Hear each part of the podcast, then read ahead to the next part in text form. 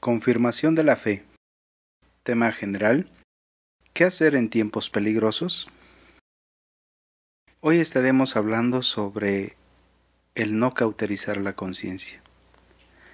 Y nuestro texto base se encuentra en 1 de Timoteo capítulo 4, del verso 1 al verso 3.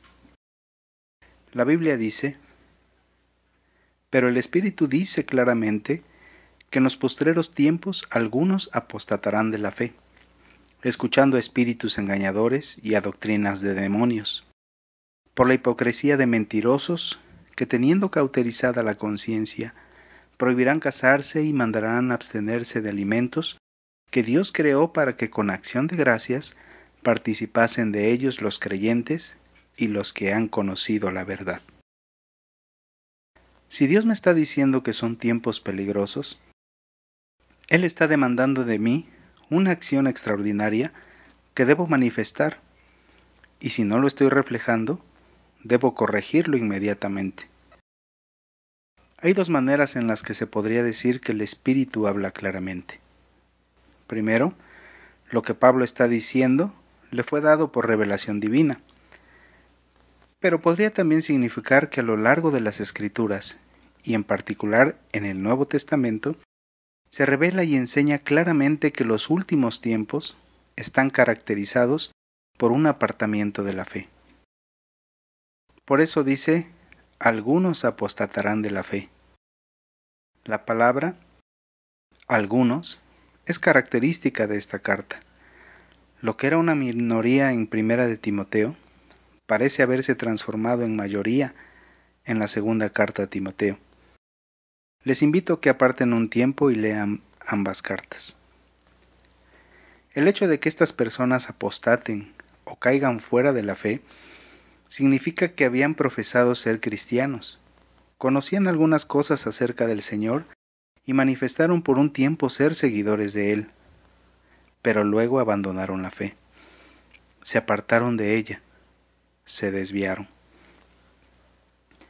Respecto a la descripción de espíritus engañadores, aquí se emplea en un sentido figurado para describir a los falsos maestros, en los que moran malos espíritus y que engañan a los ingenuos. Las doctrinas de demonios se refieren a doctrinas inspiradas por demonios o que tienen su origen en el mundo demoníaco. Respecto a la frase tienen cauterizada la conciencia. Quizá en época temprana de sus vidas habían tenido una conciencia sensible, pero la habían suprimido tantas veces y pecaron tanto que ahora su conciencia se ha vuelto insensible y se ha endurecido. Ya no tienen más escrúpulos acerca de contradecir la palabra de Dios y de enseñar cosas que saben que son falsas. Por otra parte, la palabra hipocresía en la antigüedad sugería el llevar una máscara, algo común de los falsos cristianos que tratan de ocultar su verdadera identidad. No quieren que la gente conozca con lo que realmente se identifican. Se disfrazan empleando términos bíblicos, cantando himnos. No solo son hipócritas, sino que son además mentirosos. Sus enseñanzas no se ajustan a la verdad de la palabra de Dios. Lo saben y a pesar de ello, engañan a propósito a la gente. Ahora, se especifican dos de las doctrinas de demonios. La primera es que enseñan que casarse está mal. Esto es directamente contrario a la palabra de Dios. El mismo Dios instituyó el matrimonio desde la creación y lo hizo antes que el pecado entrara en el mundo. No hay nada malo en el matrimonio cuando es en el Señor. Y cuando los falsos maestros prohíben casarse, están atacando lo que Dios ha ordenado. Sin duda una ilustración de esta enseñanza es la regla que prohíbe casarse a determinados sacerdotes y monjas. La segunda enseñanza de demonios es la necesidad de abstenerse de ciertos alimentos, esta enseñanza se encuentra entre quienes pretenden que comer carne animal impide contactar con lo espiritual. También entre algunos religiosos se da el rechazo a comer carne porque creen que el alma de un hombre puede volver a la vida y vivir en un animal o en otros seres. Ante esto el apóstol Pablo menciona que tanto el matrimonio como los alimentos fueron creados por Dios para ser compartidos por nosotros con acción de gracias. No creó esas cosas solo para los inconversos, sino para los creyentes y los que han conocido la verdad. Pero ahora quiero enfocarme a la advertencia de que en estos tiempos debemos tener cuidado de no cauterizar nuestra conciencia y el por qué es un peligro. Cuando hablamos de conciencia, es tener presente aquel proceso de pensamiento que distingue lo que considera moralmente bueno o malo, alabando lo bueno, condenando lo malo, y así impulsando a hacer lo primero y a evitar lo último. Quiero comparar, a manera de ejemplo, a la conciencia con el sistema nervioso humano. Cuando una persona presenta una herida, siente dolor, y esta es la manera en que el cuerpo envía una alerta de que algo no está bien. De manera similar, cuando una persona peca, tiene un sistema que suena como una alarma porque sus acciones la han herido espiritualmente. Esta alarma suena como una trompeta que anuncia cuidado, cuidado, algo anda mal. Es decir, siente que sus acciones no solo están mal, sino que también resultan en consecuencias destructivas. Una persona con una buena conciencia está agudamente consciente de cada infracción contra Dios. Reconoce el pecado por lo feo y ofensivo que es. Actos inmorales, aunque aparentemente insignificantes para otros, son vistos por esta persona como algo aberrante contra un Dios santo. Su importancia es internamente magnificada de tal manera que su verdadera y dañina naturaleza pueda ser claramente identificada. De igual manera, el verdadero creyente no está buscando tocar los límites del pecado para ver cuán lejos puede llegar o cuánto puede aguantar sino que busca evitarlo de una manera drástica y tajante. Para ese creyente, el pecado es un veneno que debe ser evitado a toda costa. La oración de David expresa la actitud no visible de tal persona. Examíname, oh Dios, y conoce mi corazón. Pruébame y conoce mis pensamientos, y ve si hay en mí camino de perversidad y guíame en el camino eterno. Salmo 139, versículos 23 y 24. La mayor parte de quienes han experimentado una verdadera conversión comienza su vida con esta clase de sensibilidad espiritual. Los ojos de su corazón han sido abiertos a las maravillas de Jesucristo por el Espíritu Santo. La inquietud acerca de poder hacer algo contra su Salvador algo que le ofenda o le desagrade a su Señor, pueden parecer ridículas no solo a las personas del mundo, para el hombre natural o carnal, sino incluso para algunos creyentes. Pero hay algo que debemos tener claro, y es que el temor de Dios debe ser nuestro principal medio de conservación ante el pecado. El temor de Jehová debe sonar en nosotros como una alarma en nuestra conciencia cuando el peligro está cerca. Por eso la Biblia lo llama el principio de sabiduría.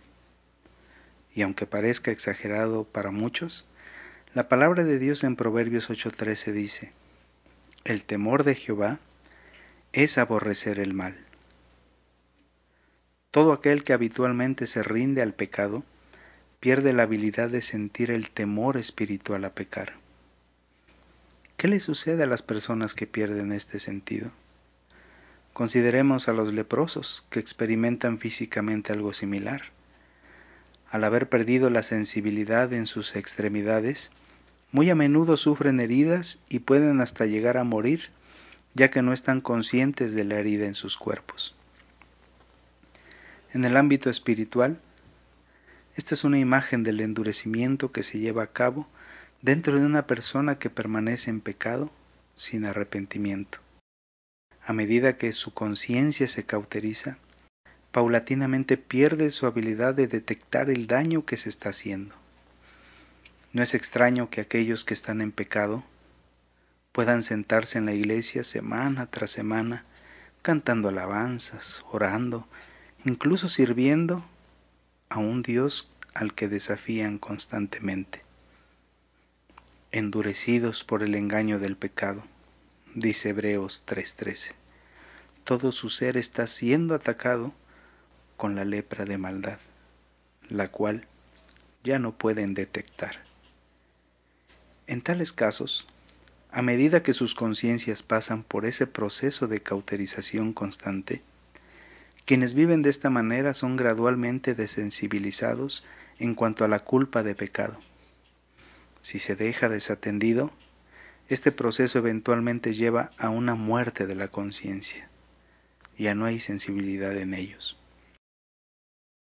Y esto quiere decir que si alguno permanece en pecado por un largo tiempo, puede alcanzar un punto donde ya no va a ser capaz de ser advertido por el Espíritu Santo, quien nos fue dado para convencer de pecado, de justicia y de juicio. Juan 16:8. Y es que quien presenta una conciencia cautorizada no escuchará ni querrá escuchar la voz de Dios lo que podría impulsarlo a llegar a un peligro más, caer en la apostasía. Cuando la conciencia deja de funcionar y no envía más pulsaciones de culpabilidad al corazón por el pecado cometido, es porque ya se ha cauterizado. Esa cauterización no viene de golpe, sino a través del tiempo, cuando los oídos se cierran y no se obedece a la voz del Espíritu de Dios.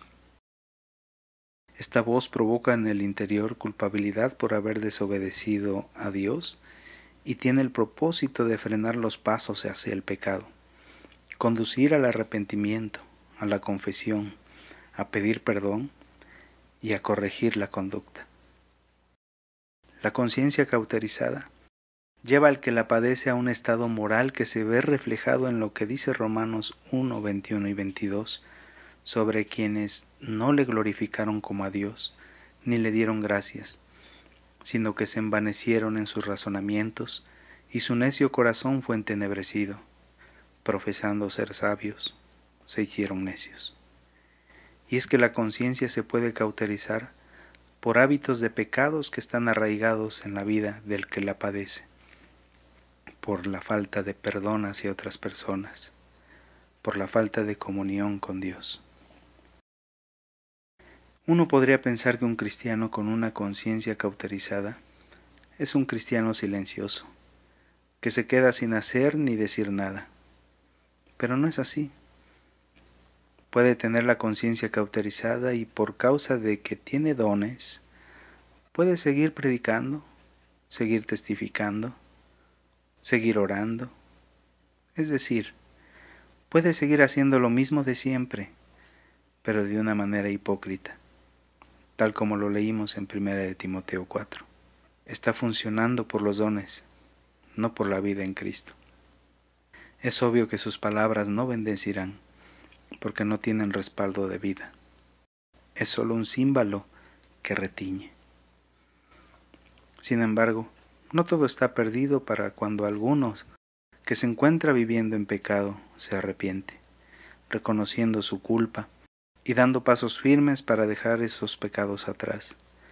Su conciencia puede comenzar a suavizarse y gradualmente puede empezar a sentir nuevamente la convicción de pecado. La virtud de la sangre de Cristo tiene el poder de limpiar su conciencia de obras muertas. Hebreos 9:14. Entonces, en resumen, la conciencia es el conocimiento moral que Dios da a cada persona una voz que nos indica que estamos obrando bien o mal. Cuando una persona tiene cauterizada la conciencia, posee una mente reprobada y a la vez es incapaz de sentir vergüenza de nada. Igualmente quien la padece pierde toda sensibilidad, su conciencia está muerta y en tal condición no siente remordimiento por lo malo que hace. Además, ya no discierne entre el bien y el mal. Dice Isaías 5:20. Ay de los que a lo malo dicen bueno y a lo bueno malo, que hacen de la luz tinieblas y de las tinieblas luz, que ponen lo amargo por dulce y lo dulce por amargo. Es entonces que su determinada insistencia en hacer lo malo cauteriza su conciencia, hasta el punto que no siente dolor por su pecado y llegan al grado de que engañan con mentiras y promueven falsedades como si fuesen verdad. Dios, en su infinita misericordia, intenta que el que ha caído en semejante situación entienda su vida de pecado y proceda al arrepentimiento. 2 Pedro capítulo 3 versículo 9. Por esto Pablo le habla a Timoteo acerca de tener una buena conciencia y le aconseja mantenerla, ya que algunos, por rechazarla, naufragaron en cuanto a la fe. ¿Qué acción se pide que debo hacer ante este peligro? Para evitar caer en esta situación, es importante desarrollar una conciencia enfocada en las cosas de Dios, en lugar de los caminos, filosofías y doctrinas de este mundo, y desechar ese pecado que nos asedia constantemente. En primer lugar, es importante nutrirnos con las palabras de la fe y de la buena doctrina. 1 Timoteo 4:6. Es importante el tiempo que le dediquemos a leer la Biblia y a conocer a fondo sus enseñanzas. Recordemos que a Satanás le gusta citar mal las escrituras para hacer caer a los indoctos. Por otra parte, no solo es conocer lo que la Biblia dice, sino obedecer y aplicar a nuestra vida personal eso que leemos teniendo cuidado de no dividir esta en vida espiritual y vida material, porque se puede caer en el error de seguir la buena doctrina en la primera y no en la segunda. Nuestra vida no se divide en dos, es una sola, así que se debe de vivir para Dios las 24 horas del día y los siete días de la semana, haciendo su voluntad en todo, sea de palabra o de hecho. En segundo lugar, debemos tener una vida de oración incesante, perseverante y sincera. 1 Timoteo 2, 1 y 2. Que no sea solo esas tres veces al día frente a los alimentos provistos por Dios en nuestro hogar, sino antes de iniciar cualquiera otra actividad del día, para, primeramente, adorarle por lo que Él es, agradecer lo que recibimos de Él, y después, pedir su dirección y ayuda para cumplir su voluntad agradable y perfecta, y que nuestra vida traiga gloria y honra a su nombre, guardándonos de toda especie de mal. Tampoco olvidemos el interceder por aquellos que están en eminencia, y mayormente por los que padecen necesidad. En tercer lugar, debemos avivar la comunión con otros creyentes. Hebreos 10:25 y eso incluye aprovechar toda oportunidad que se tenga para congregarse. El no asistir es perder el estímulo y la ayuda de los compañeros de milicia para las batallas, pues no solo las reuniones sirven para anunciar la fe, sino para fortalecernos los unos a los otros y combatir juntos ardientemente por la fe. Busquemos ser como los de la iglesia primitiva que perseveraban en la doctrina de los apóstoles, en la comunión unos con otros, en el partimiento del pan y en las oraciones. Hechos 2.42. Para evitar que la conciencia se cauterice, también es importante participar en el servicio del Señor, y esto incluye compartir el Evangelio con aquellos que no le conocen y confirmar la fe de aquellos que aún pueden estar dudando de entregar su vida por completo al Señor. Además se puede participar en servir a otros que se encuentran en necesidad. La mies es mucha y los obreros pocos. Así que tampoco olvidemos que la familia de Dios trabaja mejor cuando sus miembros lo hacen juntos. De cada uno de nosotros depende si dejamos que el enemigo ataque nuestra vida, buscando cauterizar nuestra conciencia, o si renovamos diariamente nuestra mente en el Señor con todas estas acciones. Oremos. Dios nuestro, ayúdanos a mantener una limpia conciencia, una buena conciencia, para no pecar contra ti, para no arrastrar a otros al pecado y a la perdición. Líbranos de llegar a tener una conciencia cauterizada, insensible a tu voz, que nos advierte cada día para no pecar contra ti. Que tu palabra cada día nos hable a la conciencia al corazón, para que no dejemos entrar pensamientos, ideologías o doctrinas de demonios. Danos la sabiduría y ese temor a ti para aborrecer el mal y apartarnos de todo aquello que quiere alejarnos de ti. Que tu Santo Espíritu nos impulse a buscarte, obedecerte y servirte. Lo rogamos en el nombre del Señor Jesús. Amén.